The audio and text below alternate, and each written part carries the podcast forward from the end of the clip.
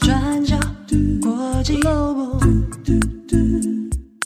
转角国际新闻。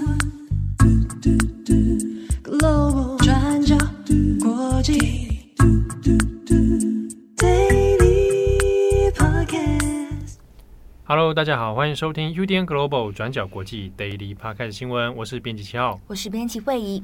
今天是二零二三年五月二十四号，星期三。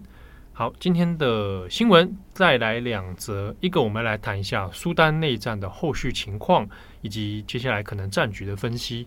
那第二则呢，来谈一下从中国先前脱口秀的李浩石事件之后，现在呢又有新的这个所谓侮辱解放军啊，一个当代艺术家被围剿的一个事情。那首先我们先来看一下苏丹内战。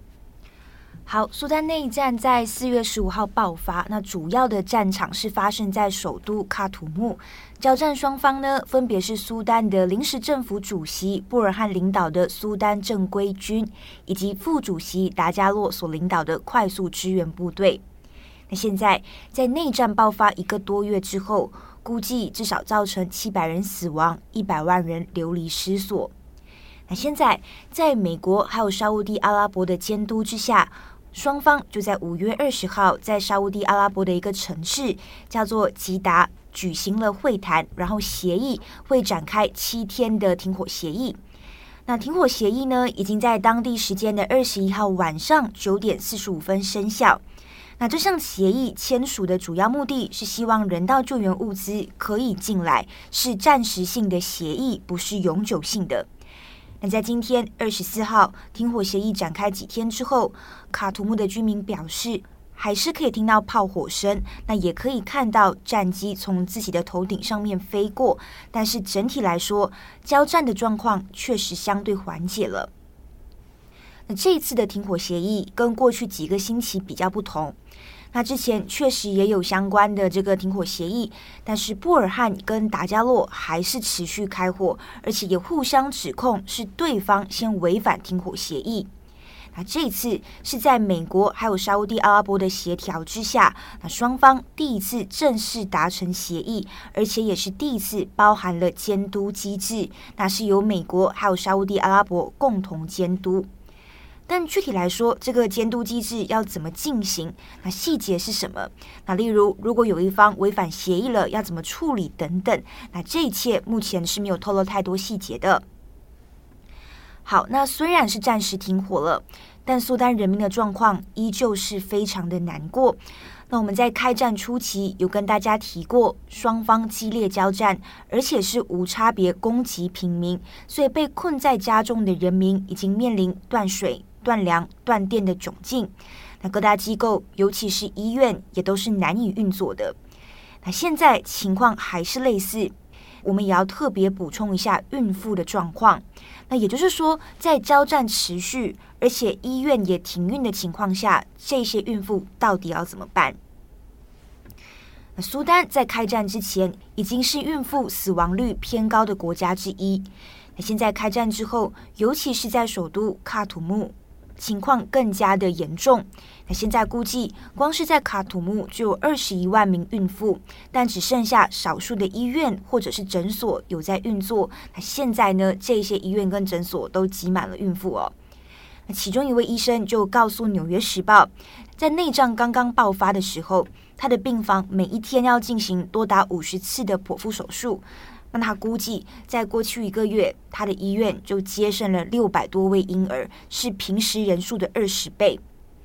而且这些医生也表示，那这个孕妇在送来医院的过程当中，根本像是在执行自杀行为。因为呢，当他们的车到了医院之后，可以发现车子上面都布满了弹孔。那可以想象，他们是在一路上躲避冲突、炮火的情况下才抵达医院。但是有些孕妇可能就没有那么幸运了。那其中一名孕妇在送院的过程当中，因为她的丈夫被检查站拦住审问，那到最后错过送院时间，孕妇跟胎儿都没有活下来。或者那些没办法来医院、被困在家里的孕妇，只能由接生人员或者是家庭成员帮忙接生。那甚至有一些孕妇也根本没有人可以帮忙接生。那现在除了孕妇之外，那一些想要逃离苏丹的苏丹人也是面临了许多难题。那我们之前也有提过，各国的使馆人员在开战之后马上就撤离了，那大使馆也被冲突阵营洗劫。那在离开前，这些使馆人员都会销毁所有的资料，那就代表如果过程当中有苏丹人正在申请签证，那这些资料包括他们的护照都会一并被销毁。你销毁资料是使馆撤离前的一个流程，那因为担心这些呃护照的持有人会被针对，那例如美国的使馆人员，那当时候在撤离阿富汗的时候，也会销毁所有的资料，包括护照。那因为塔利班呢会特别针对这些人，那会认为他们跟美国有关系。好，那这是使馆人员的目的和说法，但是当事人就不会这么认为了。那这些苏丹人呢，他们就指控美国使馆自己的护照当时候留在使馆内要做签证申请，但现在资料被销毁，护照也没了，那要逃也根本逃不出去。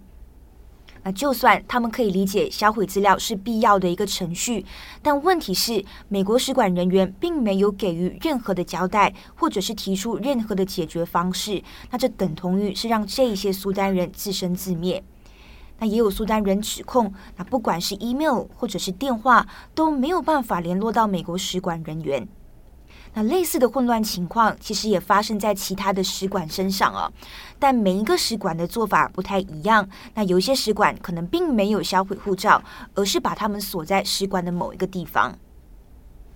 好，那以上呢，大概就是苏丹现在的一个状况。那最后我们来补充一下。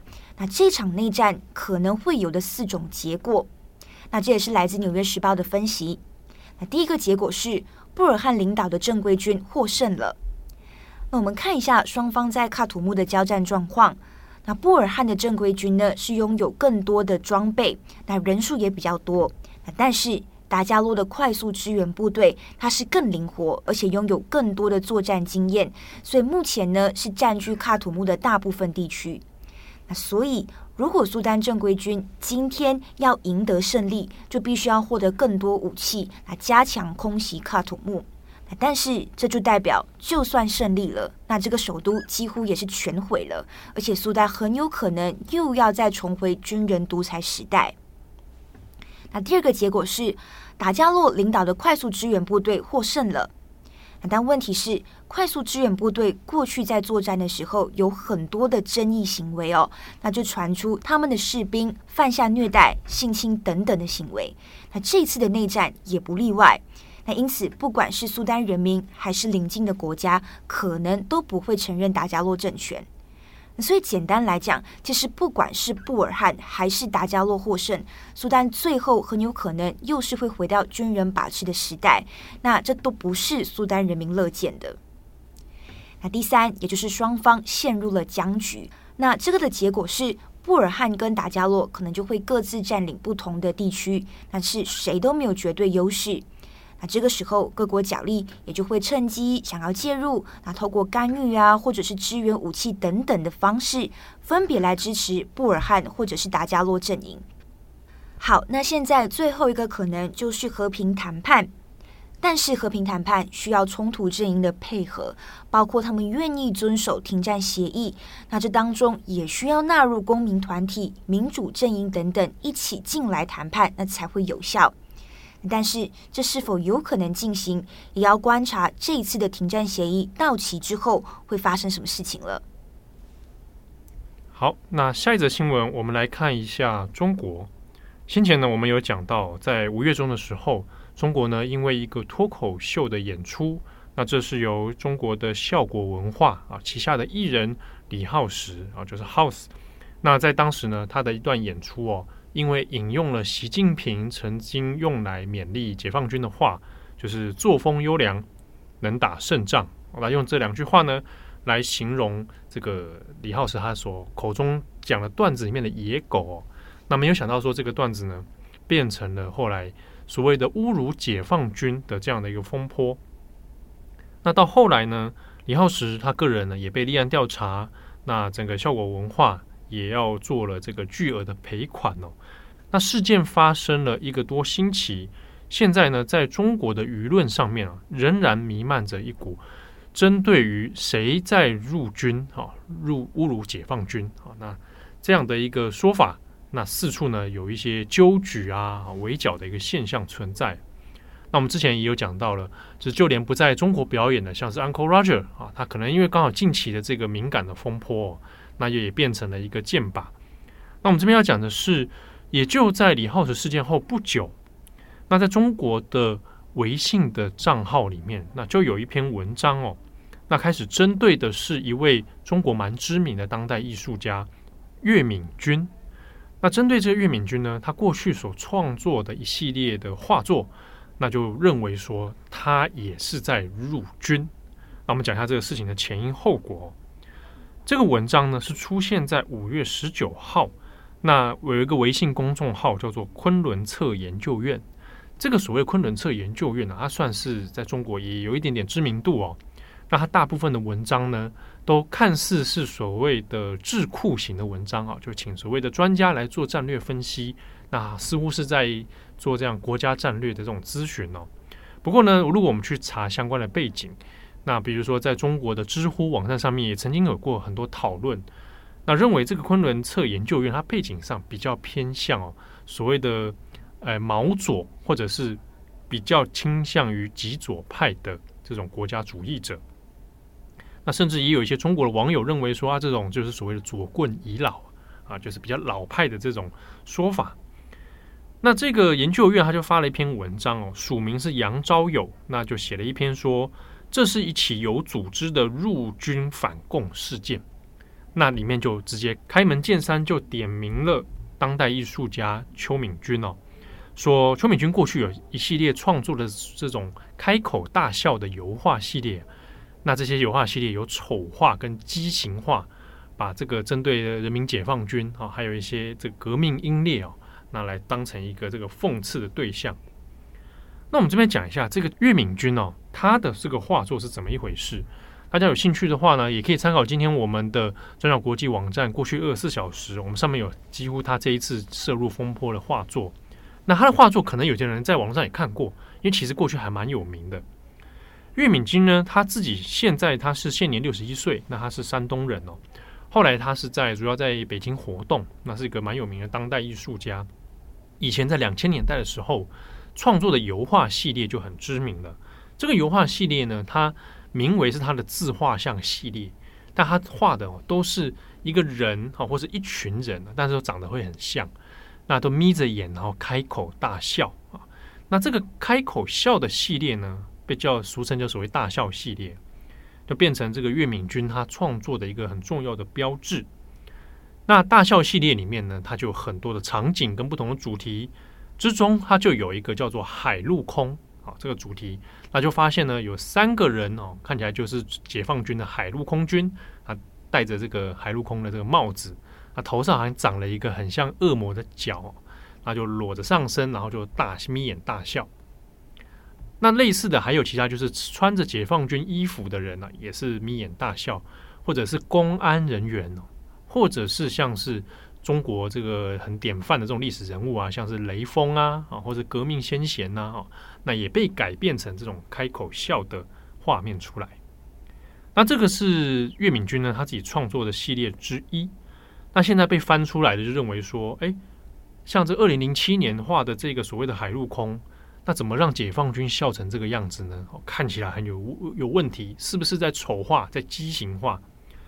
那所以网络上的这篇文章就开始哦，把岳敏君过去一系列的作品都翻出来，就认为说他的作品其实是有侮辱人民解放军的嫌疑。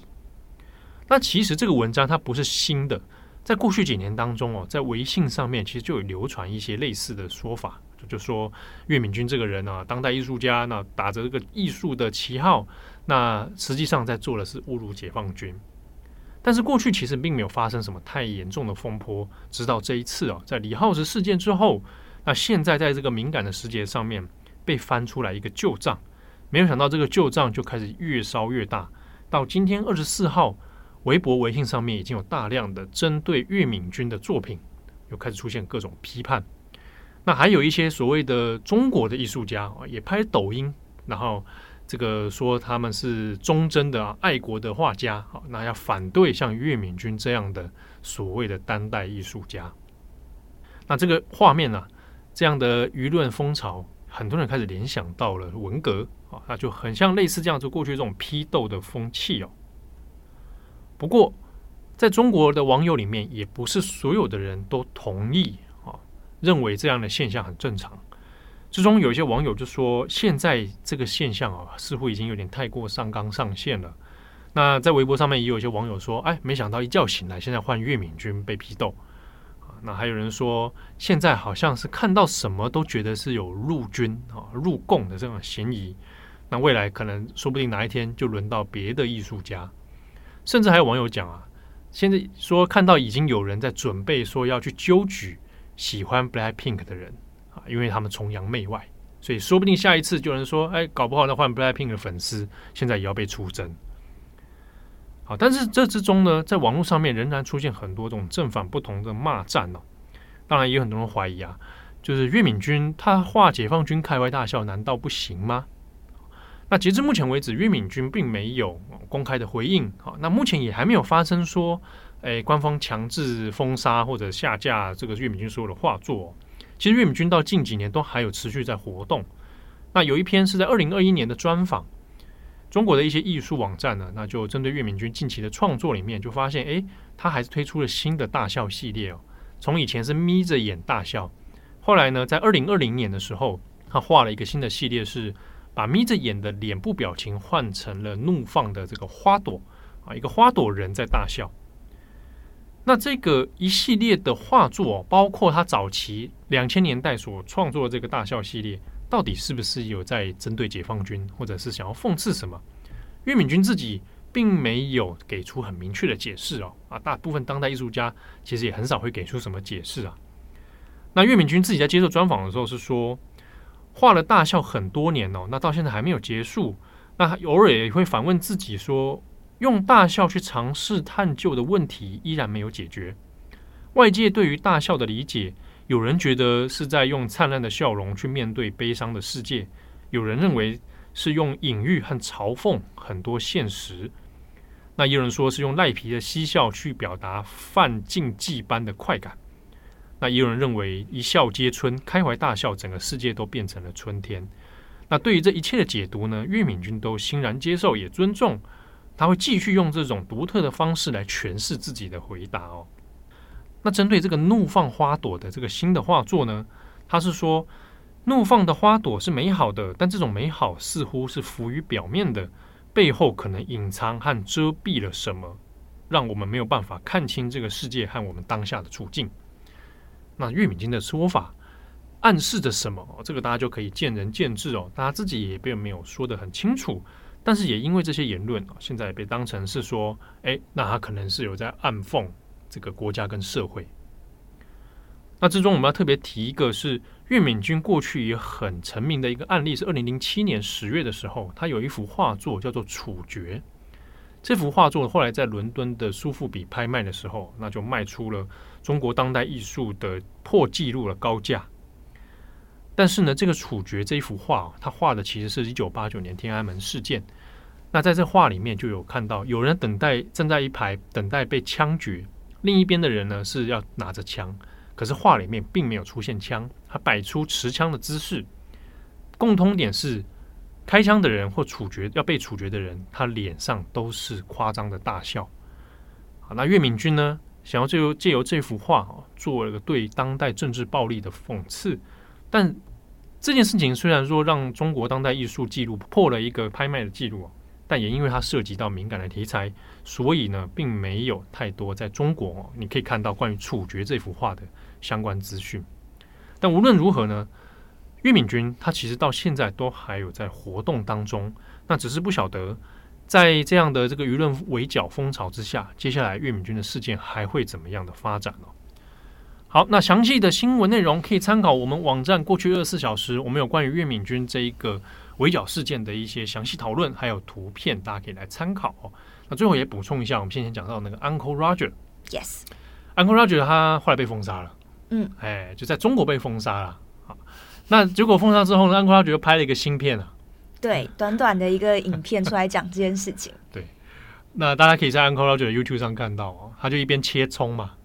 然后一边说，他就说他现在 很快已经被 ban 掉了。就是他说，不管是 BBC 啦，BBC 就是英国广公共广播嘛，对。然后 CCP 啊，中国共产党，对啊，不管是谁都 nobody safe 啊，就是这些人都会被他嘲讽啊。但是现在他被 ban 掉了啊，然后就拍了一个影片，还是希望继续来推自己的这个演出啦。他的演出有点微妙，这个日期在六月四号，虽然他本人没说什么，对，但是他的演出日期是在六月四号。对啊，嗯，那这这六月四号是什么？就很平常的日子啊，在中国可能就是个平常的日子啊。那如果在中国有些中国的网友觉得那个那个有问题的话，那我就要问是什么问题啊？